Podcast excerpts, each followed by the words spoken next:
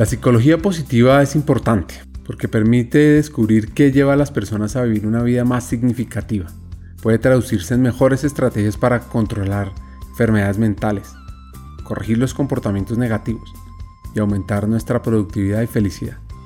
Por ejemplo, en lugar de analizar los rasgos asociados con la adicción a las drogas, un psicólogo positivo podría estudiar la resiliencia de aquellos que han logrado una recuperación exitosa y promover dicha resiliencia entre los futuros pacientes. Hackers del Talento, más que un podcast, es una comunidad, una comunidad que aprende a partir de las historias de CEOs, de líderes de talento humano, de influenciadores y pensadores, donde ellos nos comparten sus aprendizajes, sus historias de vida, para que juntos humanicemos las compañías en América Latina. Disfruten el episodio.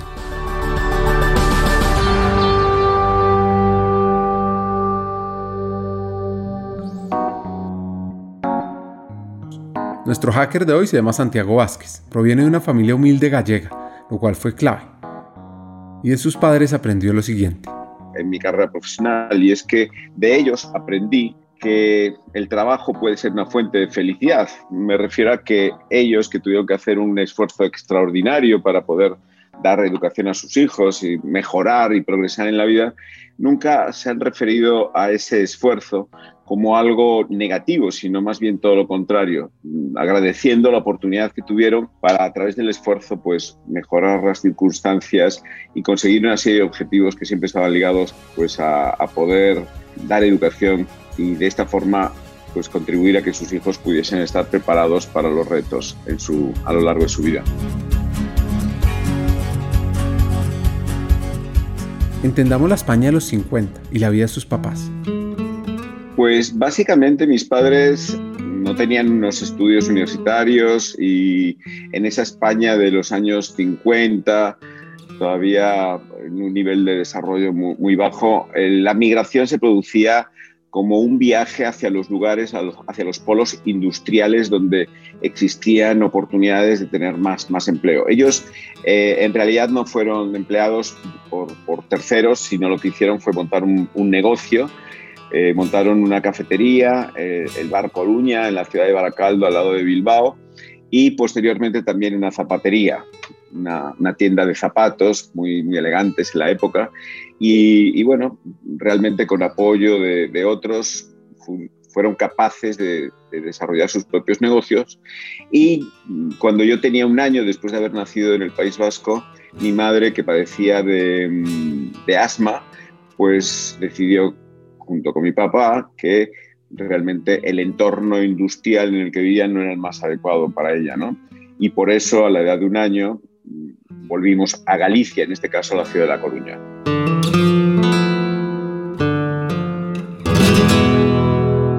Así que tuvo un ejemplo de emprender, de trabajar fuerte. Les cuento sobre La Coruña. Es una ciudad portuaria ubicada en la región de Galicia al norte de España, donde se dice que es la mejor comida de ese país. Hay todo tipo de pescados y mariscos. Los paisajes son increíbles. Tiene como los fiordos noruegos donde el mar entra a formar esos lagos. Es conocida por su faro romano, la Torre de Hércules. Además tiene unas vistas panorámicas de la costa fuera de serie y solo viven 260 mil habitantes más o menos. Así que la infancia de Santiago fue increíble, en una ciudad segura donde podía jugar sin problema en las calles, imaginar y crear aventuras y muchas más. Dentro de su educación, el colegio jugó un rol clave, con una formación exigente en valores y principios. ¿Sus sueños?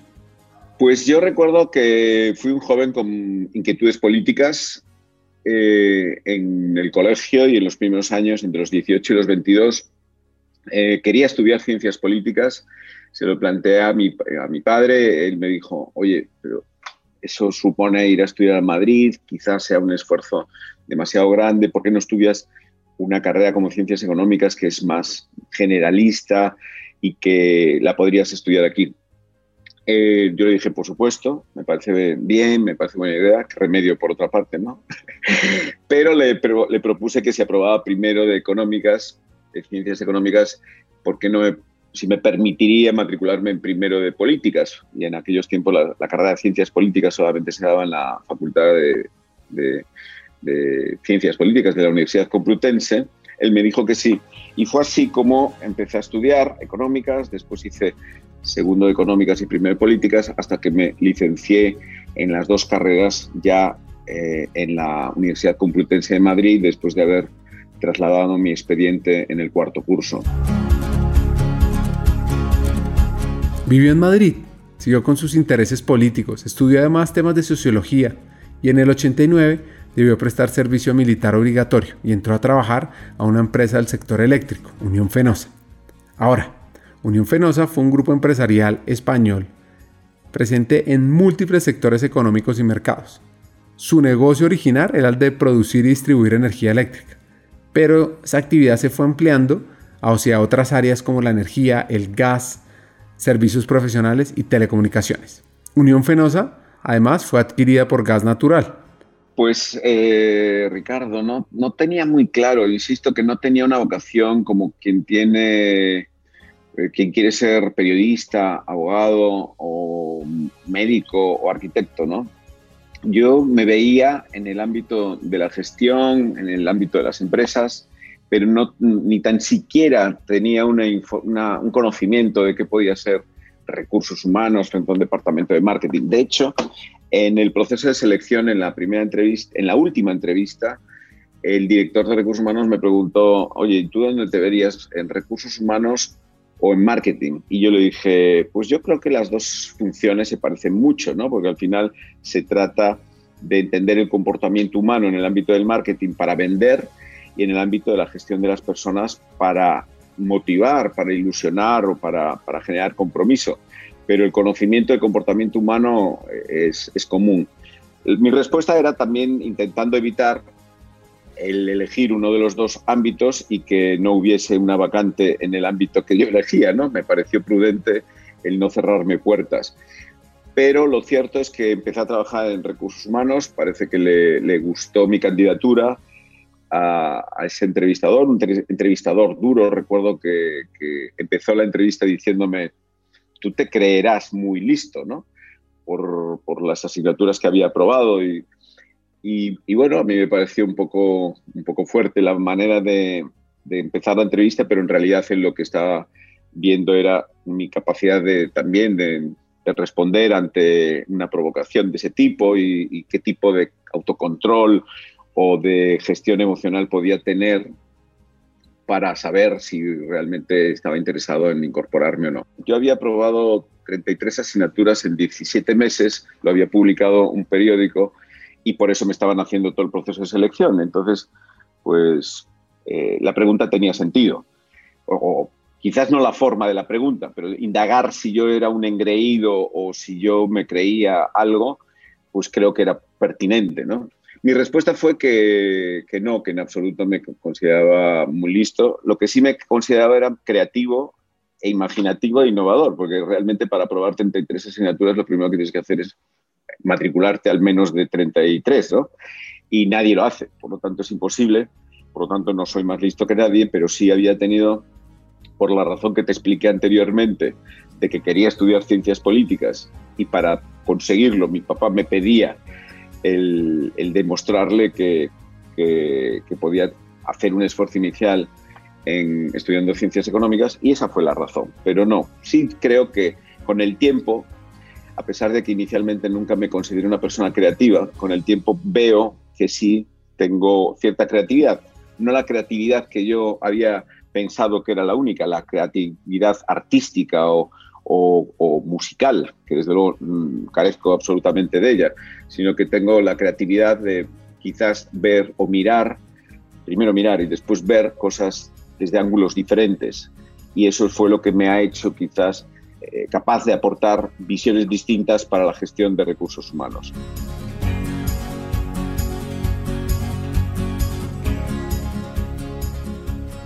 Eran los noventas, donde se juegan los Juegos Olímpicos en Barcelona. Hay una gran renovación urbana. Nace el Museo Guggenheim en Bilbao. Aznar es presidente. Entra en vigor el euro y Santiago comienza a poner en marcha esa creatividad e imaginación en temas de talento humano. Pues en aquellos tiempos, los años 90, recursos humanos tenía un peso en, fundamentalmente vinculado a la parte administrativa, sin duda, y a las relaciones laborales, sin duda. Sin embargo, Unión Fenosa ha sido una empresa pionera en la gestión de las personas, también lo ha sido en otros ámbitos, y concretamente el, que era el director general, y en estos momentos, bueno, pues yo lo considero mi mentor profesional a lo largo de la vida, José María Vázquez Pena, tuvo también mucha creatividad.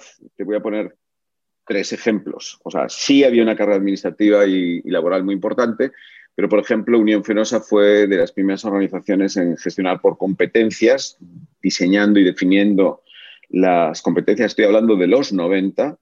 Eh, fue la primera empresa en, en un sector muy regularizado en establecer un sistema de retribución con componente variable, es decir, no solamente mm, pagar o retribuir por lo que eres o por lo que haces, sino también por lo que consigues. Y también de forma nítida fue la primera empresa en España, una de las primeras en, Europa y en el mundo en, en crear su propia universidad corporativa. Cuestiones que las tres a día de hoy todavía para muchos sectores y muchas organizaciones siguen siendo una asignatura pendiente. Lo que sucedió en Unión Fenosa en esos años, además, también es un fiel reflejo de cómo evolucionaron las empresas. Unión Fenosa era una empresa de Galicia, con también con eh, presencia en Madrid, del sector eléctrico. Sin embargo, en poco tiempo se diversificó geográfica y sectorialmente y se convirtió en una multinacional con presencia en treinta y tantos países y que no solamente se dedicaba al, negocio eléctrico, sino que también se dedicaba a la consultoría, a la ingeniería, dentro de la consultoría, la consultoría de sistemas, la consultoría de personas, y que incluso se adentró en el sector de las telecomunicaciones, razón por la cual yo en 1998, sin dejar de ser parte de Unión Fenosa, me incorporé para la creación de un operador de telecomunicaciones por cable llamado R. Pero antes de llegar a R, lo que sucedió como consecuencia de lo que acabo de comentar fue que pude trabajar dos años en República Dominicana, en la Corporación Dominicana de Electricidad, y un año en Filipinas, en Meralco, como consecuencia de, bueno, pues presentarme voluntario para poder sumarme a esos proyectos que cada vez iban teniendo más importancia para Unión Fenosa y que nos daba la oportunidad de crecer asumiendo responsabilidades a un ritmo más rápido del que podría ser habitual si te quedas en tus headquarters, ¿no? No sé si el ejemplo es bueno, pero cuando tú eres militar, los ascensos en tiempos de paz tienen un ritmo y cuando tú participabas en otro tipo de momento, pues podrías ascender más rápido, ¿no? Aquí sucede lo mismo, el hecho de participar en proyectos internacionales te da la oportunidad de asumir más responsabilidades y eso me permitió después de Filipinas, incorporarme como director de personas de la recién, empresa, la recién creada eh, empresa R. ¿Y ya estaba seguro de talento humano? Ricardo, yo creo que tardé menos de un mes en amar mi profesión y saber que eso era lo mío. Y si me preguntas por qué, tampoco te podría decir no, porque tuve una reunión y entonces no. Sencillamente, desde que empecé, disfrutaba mucho y por lo que me decían, pues también aportaba, ¿no? Entonces, este es el concepto de, fluidez o de flow de Chichis Mihail. Cuando tienes un equilibrio entre tus habilidades y tus desafíos, conseguir esos objetivos y fluir, pues es algo que no requiere de un gran esfuerzo. Y creo que eso es fundamental para ser feliz en el trabajo disfrutar con lo que haces, encontrar significado haciéndolo y de alguna forma pues contribuyendo a algo que, que para ti vale la pena.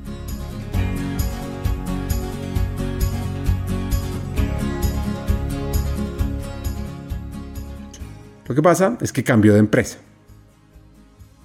Eh, incorporarse a R que primero se llamaba Grupo Gallego de Empresas para el Cable. Por cierto, R es también una apuesta valiente y también tiene mucha relación con la evolución de las marcas y del branding a nivel global. Las empresas que nacimos en esos años 98 y siguientes, había como un 50% que se seguían llamando Canarias Telecom, Telemadrid, Airtel, eh, Movistar, o sea, como que el nombre de la marca tenía ya implícito, tenía contenido que, se, que hacía referencia al negocio, ¿no? Sin embargo, empezaban a surgir empresas como R, Menta, Hable, Ono, donde las marcas no tenían necesariamente una relación con el contenido del servicio. Eh, al final la marca es un mecanismo de comunicación y R lo que, lo que quería ser era una empresa moderna, flexible y considerábamos que llamarnos como se venían llamando todas las empresas de telecomunicaciones no nos iba a facilitar ese objetivo. ¿no? Entonces, en 1998 me encuentro con una hoja en blanco, igual que el director financiero, el jurídico, es decir, el Ministerio de Fomento había generado un concurso para dar licencias de telecomunicaciones por cable en distintos territorios de España y Unión Fenosa, junto con otros socios, habían ganado ese concurso. Bueno, pues en el momento que lo ganas dices, pues ahora háganlo realidad. Ese háganlo realidad suponía en materia de esa hoja en blanco en recursos humanos, en personas o talento y cultura, era pues qué tipo de cultura queremos tener, qué tipo de sistema retributivo, qué tipo de organización, qué ocupaciones o puestos de trabajo, bueno, la estructura de recursos humanos. Algo atípico, porque normalmente las empresas cuando nacen, nacen pequeñas y van creciendo. Nacer y tener que desarrollarte en seis meses para cumplir las condiciones del ministerio, pues es algo atípico.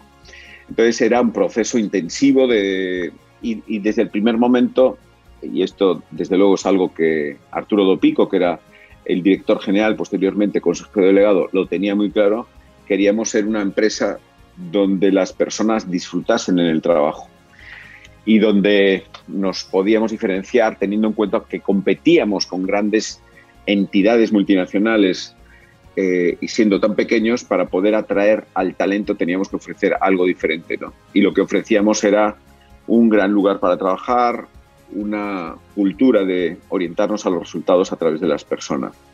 Y así fue como desde 1998 empezamos a construir la organización.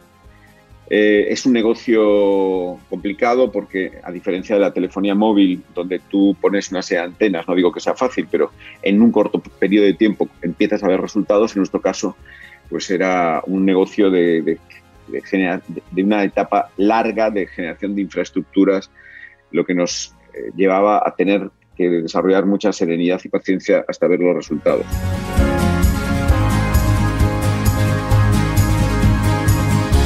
Llega un punto de inflexión, aquel punto de una función matemática en el que la gráfica que la representa cambia de concavidad, es decir, pasa de ser cóncavo a ser convexo o viceversa. En otras palabras, ese es el momento en el que la función cambia tendencia. Para Santiago lo representó un pensador fuera de serie, Martin Seligman. Sí hubo un punto de inflexión. Martin Seligman publicó su libro La auténtica felicidad la Voz de Galicia, un periódico generalista, eh, lo recogió en, a lo largo de una página y lo tituló algo así como Las claves para ser feliz. Yo le presté atención porque sin duda desde siempre he sido conscientemente eh, orientado a buscar la felicidad. Eh, y allí es donde habló de, Seligman hablaba de, de, que el trabajo puede ser una fuente de felicidad. De hecho, la definición de Seligman de felicidad es que la auténtica felicidad consiste en la identificación y cultivo de tus fortalezas, es decir, saber, cuáles, qué cosas se te dan bien y conseguir, como decía Abraham Maslow, que alguien te pague por hacer lo que te gusta, ¿no? Qué maravilla. Ahora, lo que decía Seligman era dónde podemos y debemos identificar y cultivar nuestras fortalezas. El amor, el ocio, la familia, la educación de los hijos, pero también en el trabajo. Y esto yo lo vi y dije, wow, es que es esta la clave. ¿Por qué la gente se empeña en querer ser infeliz en el trabajo, ¿no? Prestemos atención a esto. De alguna forma en nuestro ADN está grabado que el trabajo es una maldición. Si nos fijamos en la etimología y en el significado de las palabras, vemos que negocio es la contracción de negación del ocio. O vemos que trabajo viene de tripalium, tres palos, arma de tortura, tripaliare, con la que se gestionaba a los esclavos en la Edad Media y Adán y Eva estaban tan ricamente en el paraíso, incumplieron una norma, se comieron la manzana, fueron expulsados y castigados con ganarse el pan con el sudor de su frente, o sea, trabajar. Y ahora resulta que llegaba Seligman, un científico investigador de comportamiento humano, y te dice, oye, pues si el trabajo ocupa tanto espacio en la vida, ¿cómo vas a poder ser feliz en la vida? si no lo eres en el trabajo. Y a partir del 2003, sí, de forma clara y consciente, le presté mucha atención a todo lo que la psicología positiva iba contrastando, probando, demostrando, analizando, descubriendo, porque lo que veía era que si la psicología positiva es la ciencia que estudia el comportamiento, el funcionamiento óptimo del comportamiento humano, yo me pregunto qué otro objetivo podemos y debemos tener las empresas, los líderes, los directivos y, por supuesto, y sobre todo, los de recursos humanos, más que contribuir al funcionamiento óptimo de las personas que contratamos. Entonces, con esta reflexión, lo que veía era que siempre me, de forma intuitiva me interesó aquello que tenía una base sólida, seguramente porque siempre había estado trabajando rodeado de ingenieros y los ingenieros en general buscan solidez en los planteamientos y eso me llevó, por una parte, a prestar atención a los descubrimientos de la psicología positiva y, por otra parte, también a medir asignatura pendiente en el, en el ámbito de recursos humanos todavía hoy, porque midiendo me iban a entender mejor.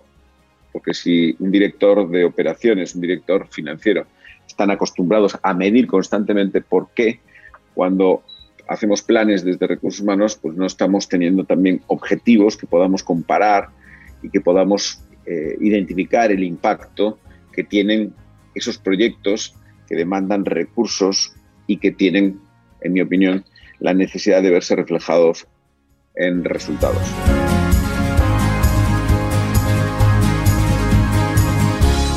¿Qué es la psicología positiva? Esta fue definida por el autor que cautivó a Santiago, Seligman como el estudio científico de las experiencias positivas, los rasgos individuales positivos, las instituciones que facilitan su desarrollo y los programas que ayudan a mejorar la calidad de vida de los individuos, mientras previene o reduce la incidencia de la psicopatología. Fue definida también como el estudio científico de las fortalezas y virtudes humanas, las cuales permiten adoptar una perspectiva más abierta respecto al potencial humano, sus motivaciones y capacidades. En la historia, Hablar de felicidad en el 2003 era esotérico, diferente, raro. El Instituto de Empresa, por continuar cronológicamente la historia, en el año 2003 yo estaba muy orientado a generar un entorno, una cultura y, y a construir un modelo de gestión de personas donde el objetivo fuese no solamente los objetivos de negocio, sino también incrementar los niveles de felicidad de las personas. Pero tengo que decirte que no lo mencionaba abiertamente hacerlo creo que me llevaría a ser tratado como, como un, alguien naif o pintoresco, ¿no? Hablar de felicidad todavía hoy es complicado, en 2003 lo era mucho más.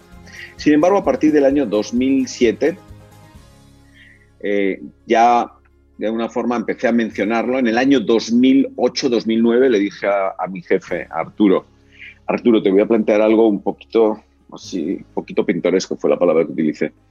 Y él me contestó, me dijo, oye, viniendo de ti, me asusta. Si ya tú lo consideras pintoresco. Yo, mira, hay un congreso en Australia, Happiness and Its Causes Congress, y creo que debo asistir. Y me dice, ¿estás seguro? Y yo, a ver, yo si quieres voy a los congresos típicos de retribución, de relaciones laborales, de competencias, y sin duda pues nos aportará algo. Pero es que si queremos entender de qué forma nos acercamos a generar bienestar laboral y felicidad, creo que es el Congreso. Por otra parte, eh, le dije, pues el Congreso no tiene un coste especial en comparación a otros congresos, el, único, el precio del hotel va a ser similar a cualquier otro Congreso. Lo único es el vuelo, pero en realidad si lo compramos con tiempo tampoco va a ser una gran diferencia. Por lo tanto, ahí es otra, creo, otra prueba de creatividad, ¿no? Pues ser director de personas o de recursos humanos y plantearle a tu consejo delegado el asistir a un congreso sobre felicidad en las antípodas, es decir, en el punto más alejado, pues no deja de ser así un poco peculiar. En el congreso, no sé cómo calificarlo, era como un éxtasis un poco exagerado, ¿no? Pero era un nivel de disfrute el que yo sentía viendo un montón de cosas. Era como en lo que yo creía, lo que mis padres me habían enseñado, esto que mencionaba al principio, de, de ser feliz disfrutando en el trabajo, pues tenía en el Congreso un formato como de base sólida, ¿no? A la vuelta me sentía en la responsabilidad y en la obligación, la necesidad de compartir todo esto que había aprendido con otras personas desarrollamos un programa, un taller para aprender a ser un poco más feliz. También podía sonar pintoresco, sin embargo, la Universidad de Harvard, después de darse cuenta de que si bien sus egresados y egresadas tenían mucho reconocimiento profesional y eran los mejores abogados, los mejores arquitectos, los mejores médicos, ministros de gobiernos, presidentes de países, sin embargo se dieron cuenta de que también aplicando el People Analytics, sus egresados y egresadas tenían índices sensiblemente peores a la media americana en términos de divorcios, depresión y suicidios. Entonces se dieron cuenta de que les estaban educando muy bien en competencias técnicas, pero no tanto en la gestión emocional. Tal vez Sahar empezó a dar un curso para aprender a ser un poco más feliz y en el tercer año convirtió a ese curso en el curso con mayor número de alumnos de la historia de la Universidad de Harvard. Bueno, pues yo solo contaba siempre para que no les pareciese tan raro. En Yale, el primer año que hicieron algo parecido, uno de cada cuatro alumnos tomaron el curso. Creo que es imprescindible el darnos cuenta de que cada uno de nosotros somos responsables de nuestra propia felicidad, con independencia de que los entornos puedan generar circunstancias más propicias. Porque, pero podemos ver que personas como Amy Winehouse, Whitney Houston o algún futbolista de élite a pesar de, ser envidiados y tener una vida que todo el mundo querría tener o un porcentaje muy importante, pues al final acaban en un proceso de autodestrucción. Y sin embargo podemos ver a gente en mercadillos humildes en las afueras de algunas ciudades y vemos, no vemos tristeza ni, ni, emociones eh, negativas en general, sino vemos a personas que pueden estar disfrutando de su trabajo. A través de ese taller eh, empezamos a, bueno, a, ser tenido, no tenidos en cuenta, sino a llamar el interés de algunas entidades y ya fue impresionante cuando el Instituto de Empresa, tu escuela, tu alma mater de negocios, una de las 10 mejores escuelas de negocios del mundo, en, dependiendo de algunos rankings, pues mm, se puso en contacto con nosotros. Nosotros participábamos en el club de benchmarking de recursos humanos del instituto y Cristina Simón nos dijo, eh, nos gustaría hacer el caso R eh, de los recursos humanos del futuro. ¿no? Y bueno, fue un enorme honor. Al año siguiente, la Agencia Europea de Seguridad y Salud Laboral también escribió el caso, estoy hablando de 2009, 2010, 2011, y sí empezó a ser un, referente y la clave estaba en eso que te ha, llamado la atención, que es el cómo medir eh, desde temas como la satisfacción del, cliente interno, el clima laboral, la calidad directiva, el desempeño, también, pero también el nivel de satisfacción, de felicidad y de gratitud que sentían el conjunto de las personas que trabajaban en R y cómo evolucionaba y cómo podía diferenciarse por género, por edad, por antigüedad, por área en la que cada uno trabajaba, por centro de trabajo. Es decir, todo un compendio de datos, de inteligencia artificial, en ese caso, pues humilde, pequeña, de Big Data aplicada a la gestión de las personas. Y yo creo que eso eh, de aquí en adelante va a ser algo absolutamente cotidiano. De hecho, en Google, por ejemplo, para definir los 10 comportamientos y características que debe tener un manager de Google, utilizan eh, el Data Analytics People Analytics para preguntarle a los colaboradores de Google qué elementos deben tener. Y entonces esto es muy diferente. Pensar desde recursos humanos o el, comité de dirección o el consejo de administración, estos son los componentes que debe tener un líder, a decir, estos son los componentes o las características que las personas que trabajan en líder esperan, que las personas que trabajan en Google esperan que sus líderes tengan. Y esto es muy importante. En el ámbito del marketing, eso se utiliza constantemente, se mide constantemente.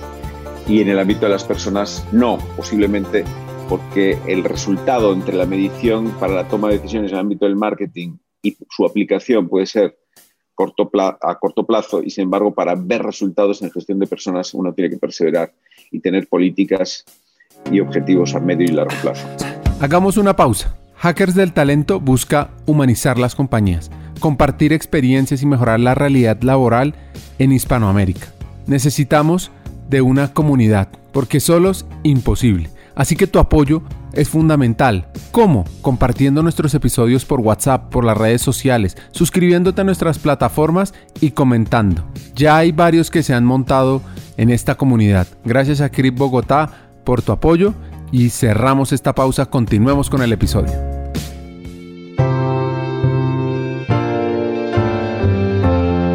Llegó un momento de enfrentar la realidad con otra cultura. Sí, mi cambio y mi proceso de reinvención fue consecuencia de varios factores. En el año 2015, creo recordar aproximadamente, mi empresa, por hacerlo también, fue comprada por otra empresa más grande y mm, me encontré con que no estaba cómodo.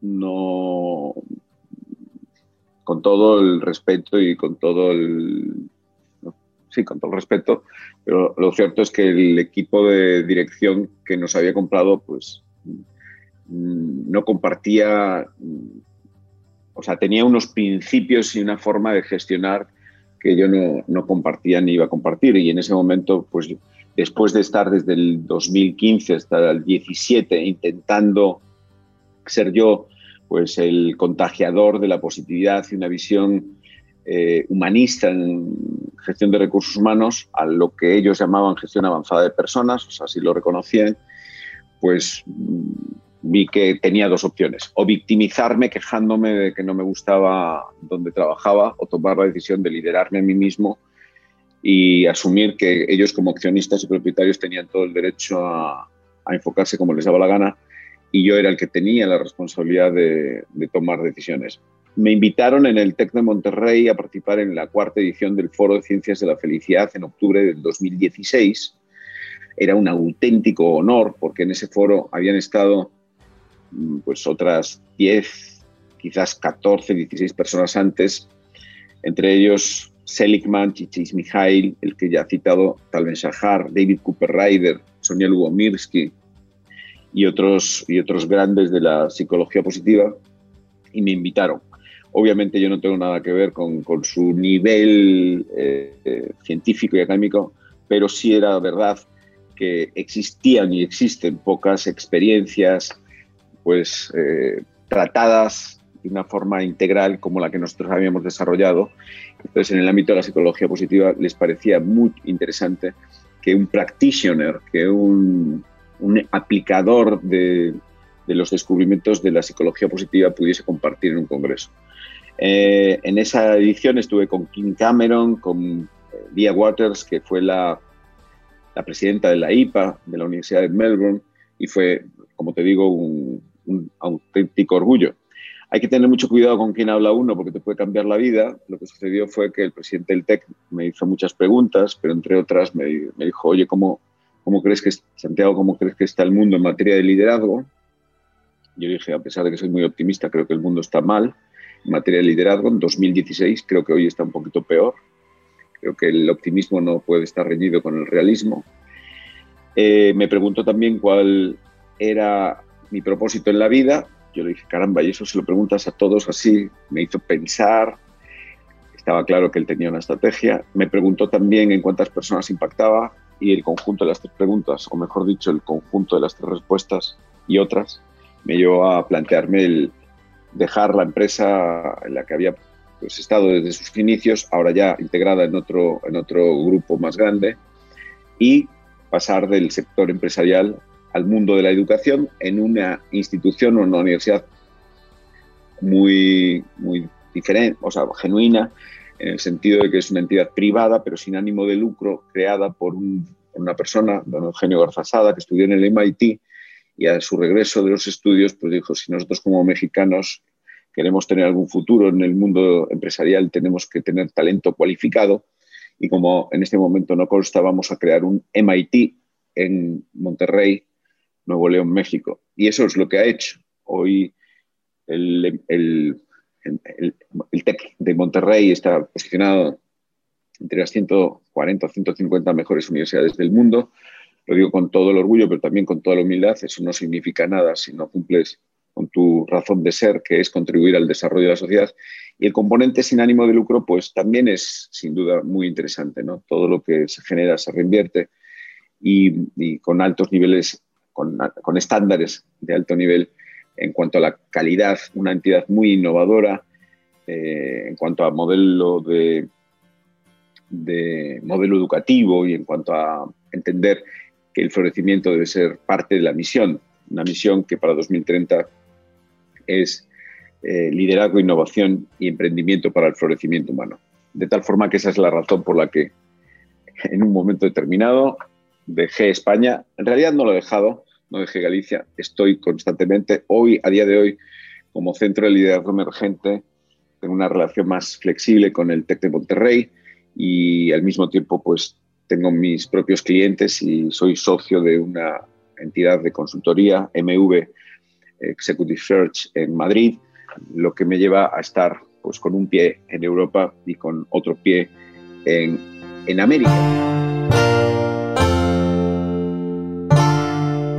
En este momento de la historia hemos aprendido sobre la curiosidad, creatividad y ese interés que tiene Santiago por la psicología positiva, por transformar a la gente. Y ahora vamos a profundizar sobre un tema clave. Hablemos sobre liderazgo. Concretamente, por hablar de algo concreto, ¿no?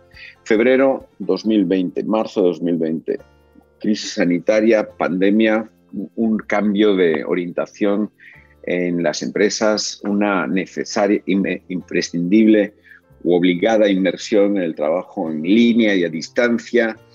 Bueno, y, aquí vemos como muchas organizaciones han sido ágiles, esa, palabra tan, tan, tan, importante, ¿no? ágiles en su reacción, eh, practicando el intraemprendimiento y buscando oportunidades ante, unas dificultades y una nueva normalidad y una nueva realidad importantes. ¿Dónde está la capacidad de ser ágiles y de buscar oportunidades? Pues en los líderes de las organizaciones. Creo que la respuesta de las organizaciones es el reflejo de la calidad de, los líderes y vemos cómo en estos momentos mm, las organizaciones se están, abriendo poquito más rápidamente su, su mente en relación a los elementos del liderazgo que hoy marcan la diferencia. Cuando hablábamos de liderazgo, bueno, primero, hay tantas definiciones de, líder y de liderazgo, casi como personas han intentado definirlo. De hecho, yo tengo mi propia definición de líder. Y yo creo que para mí un líder es aquella persona que consigue ser feliz en la vida y de alguna forma florecer. Ahora bien, porque claro, en el siglo pasado ser líder y pagar el precio de tu propia vida pues era algo cotidiano, ¿no?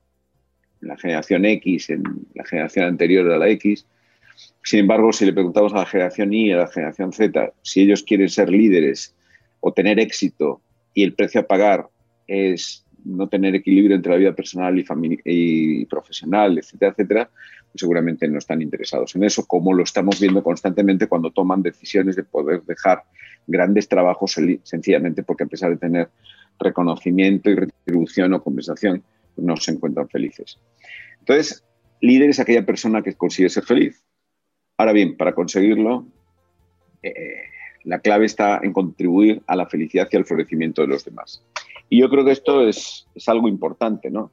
Frente a ese líder carismático, eh, mesiánico, con un gran ego, que tiene seguidores, hoy el líder es primero una persona que se autolidera, que se conoce, que identifica sus fortalezas y que desarrolla la capacidad de desarrollar a otros.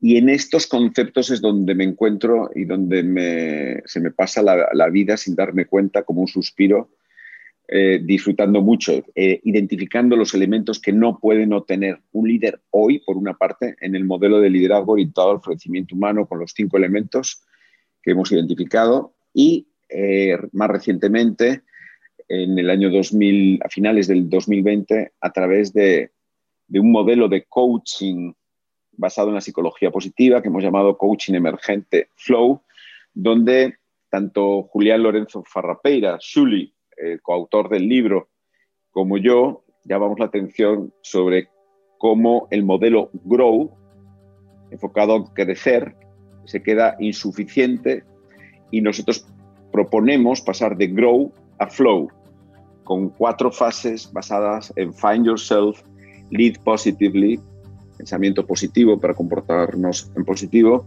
focus on objectives, la F, perdón, la O, y finalmente achieve well-being, la parte de la W.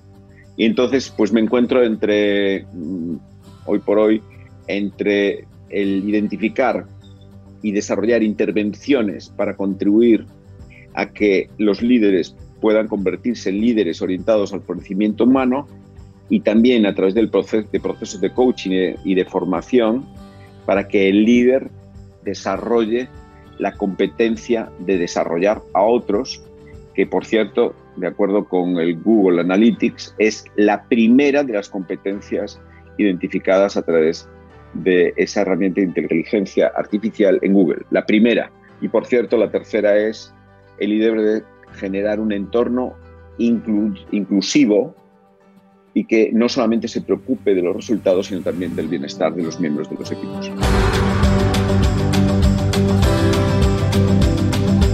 Así que busca que los líderes desarrollen a otros y que vivan su crecimiento personal y profesional. ¿Cómo ve este español el entorno latino? Con, la coexistencia de dos niveles de sensibilidad que conviven. Hay empresas en Latinoamérica eh, y, fuera de Latinoamérica con un alto nivel de conciencia. Yo he podido estar visitando Guayaquil, Quito, bueno, Perú, etcétera, etcétera, y me he encontrado con empresas absolutamente orientadas al desarrollo de las personas. Y igual que en Europa, también me he encontrado con organizaciones que no acaban de creer en que la clave del futuro y de la sostenibilidad pasa por una visión donde el líder se tiene que preocupar de las estrategias de negocio, pero también se tiene que preocupar y sobre todo se tiene que preocupar de, eh, del desarrollo de sus equipos. ¿Y talento humano qué percepción tiene?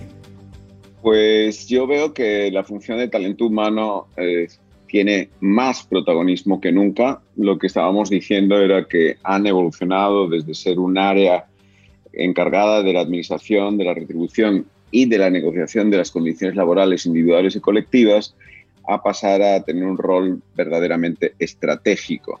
Cuando decíamos que las organizaciones em, están dependiendo de su calidad de liderazgo a la hora de establecer objetivos em, ágiles, mm, adecuados para los nuevos retos, mm, pues lo que estamos diciendo es que recursos humanos y el talento se convierte en algo absolutamente crítico. ¿no? Eh, ¿Qué va a suponer eso? Pues va a suponer que muchos departamentos de talento humano no estén preparados para esos retos.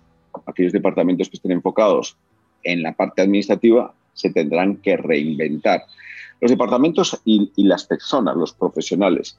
Y creo que tiene que suceder para mm, que recursos humanos, talento humano, talento y cultura asuma ese nuevo protagonismo? Pues básicamente se tiene que convertir verdaderamente en un aliado estratégico del negocio, no ser algo residual o accesorio y pasar a ser central para poder asegurar que el factor humano esté suficientemente preparado para alcanzar esos objetivos. ¿Y qué tiene que pasar para poder eh, gestionar con agilidad y enfocado a, esos objetivos de negocio que evolucionan con tanta rapidez? Pues básicamente que tiene que aplicar la inteligencia artificial y tiene que orientarse a mm, tomar decisiones basadas en evidencias.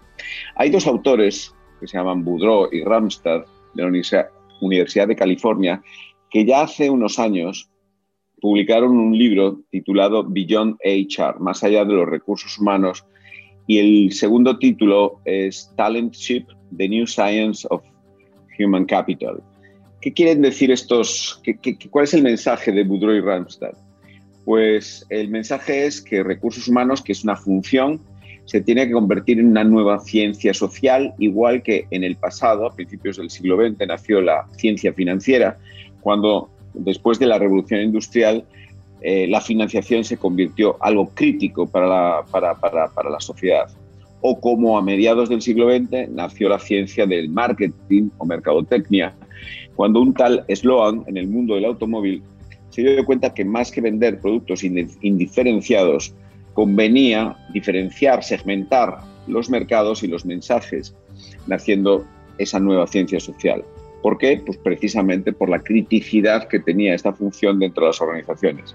Siguiendo esa, esa reflexión de Boudreau Ramstad, seguramente la función se tenga que dignificar, aumentando su nivel de exigencia, de calidad y pasando, ¿por qué no?, a convertirse en una nueva ciencia social.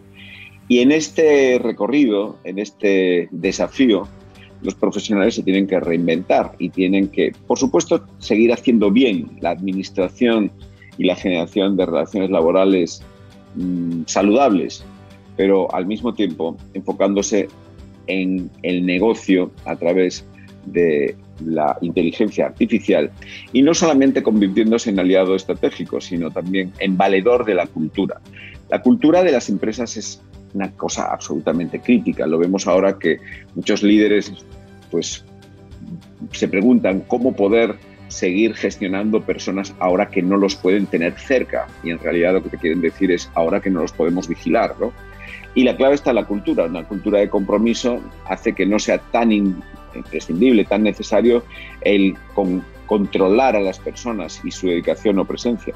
Porque cuando hay una cultura de compromiso, eh, eh, la, dedicación y la orientación a resultados es una consecuencia automática.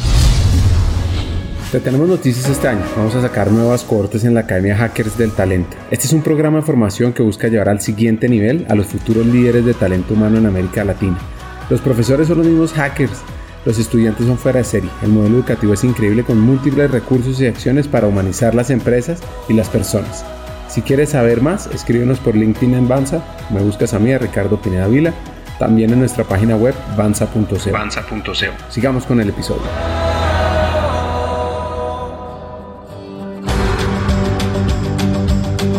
Ahora, ¿qué tanto estás reinventando tu área? ¿Qué tanto usa la inteligencia artificial para evolucionar tu rol, tu área, tu gente? ¿Y qué tanto estás pensando en una nueva ciencia social? Ahora, Santiago, ¿cómo ve el futuro de las empresas? Lo que llaman el relevo generacional. Bien, yo sí creo que es, el camino es inexorable, es decir, unos llegarán antes, de hecho ya están llegando, y otros llegarán muy tarde o no llegarán, y al no llegar se quedarán en el camino. Fíjate una cosa, Ricardo, si vemos eh, la relación, el listado de las empresas que lideraban la economía en 1980 y la comparamos con las que lideran la economía en 2020 o 2021, veremos que buena parte de las empresas que lideraban esa lista ya no, lo, ya no la lideran y muchas no solamente no están en la lista, sino que ya no existen. El relevo en el mundo empresarial está alcanzando un ritmo absolutamente exponencial. Y las empresas que están tomando el, relevo, el testigo, en el, el, relevo en el liderazgo de la economía, precisamente se caracterizan por una nueva visión de la gestión de las personas. Eh, en España y también con presencia en Colombia hay una asociación que se llama la Asociación para el Progreso de la Dirección, seguramente la, asociación con mayor, eh, con mayor reputación, con mejor reputación en el ámbito del desarrollo directivo en España. Y APD precisamente me invitaba a hacer una reflexión recientemente sobre alguna idea que pudiese ser inspiradora en estos tiempos de cambio de era y, de, entorno de nueva normalidad. Y después de, pensarlo, eh, lo que les compartí fue lo siguiente. A Derek Bock se le atribuye la frase, si crees que la educación es cara, prueba con la ignorancia. Y yo pienso, si crees que la, el bienestar laboral es caro, prueba con el malestar laboral. Pues yo creo que las empresas que están tomando el relevo en el liderazgo de la economía apuestan por el bienestar. En la era anterior parecía que no había que elegir, había que elegir entre orientarse a personas o orientarse a resultados. Yo creo que hoy no podemos elegir, tenemos que orientarnos a resultados, la clave de la sostenibilidad, pero a través de las personas. Y apostar por el bienestar laboral, la felicidad o el florecimiento humano se está convirtiendo en un elemento estratégico. Creo que vamos a llegar ahí. Creo que ya hay ejemplos, básicamente porque y esto es un motivo de, optimismo, básicamente porque resulta efectivo. De la misma manera que la ciencia financiera evolucionó por su importancia y por que si tú gestionabas bien la financiación, tenías mayor sostenibilidad y mejores resultados. Y de la misma manera que los departamentos de marketing se han convertido en elementos también estratégicos fundamentales, hoy le toca a recursos humanos no para sustituir a los anteriores, sino para sumarse eh, en ese objetivo tan difícil hoy de competitividad y sostenibilidad. Elementos que por otra parte están muy ligados, eh, como digo, al intangible de la cultura empresarial.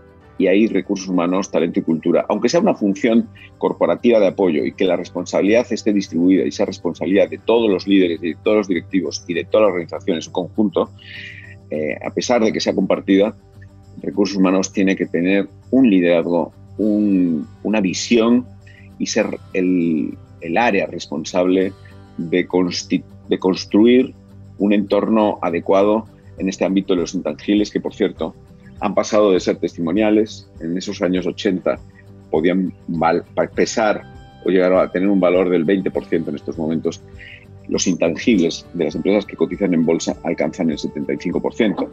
Por eso creo que es una absoluta locura que las organizaciones todavía no tengan, en la mayor parte de los casos, áreas o departamentos que se encarguen de estos intangibles que posiblemente se puedan ver asociados a temas de talento humano y de talento y cultura, eh, denominación que cada vez está ganando más.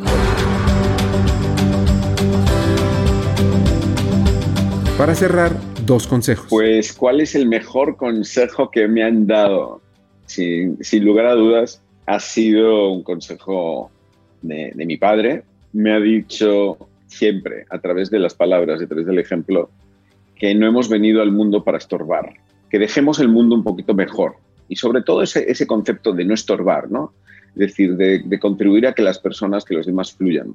Y en relación al consejo que yo puedo dar es que está claro que todos queremos ser felices y que para conseguirlo, contribuir a la felicidad de los demás es la estrategia más adecuada. Por lo tanto, el consejo sería, no nos preocupemos tanto de nuestra propia felicidad, eh, pensemos un poquito más en el bien común y en la felicidad de otros y el premio será nuestra propia felicidad. Conversar con Santiago Vázquez, este gallego, es fascinante y nos deja muchas reflexiones sobre el liderazgo. Aquí van mis tres hacks. El primero, ¿qué tan rápido estamos evolucionando en el área de talento humano? ¿Y qué tan fuertes estamos en inteligencia artificial y data para fomentar una nueva ciencia social?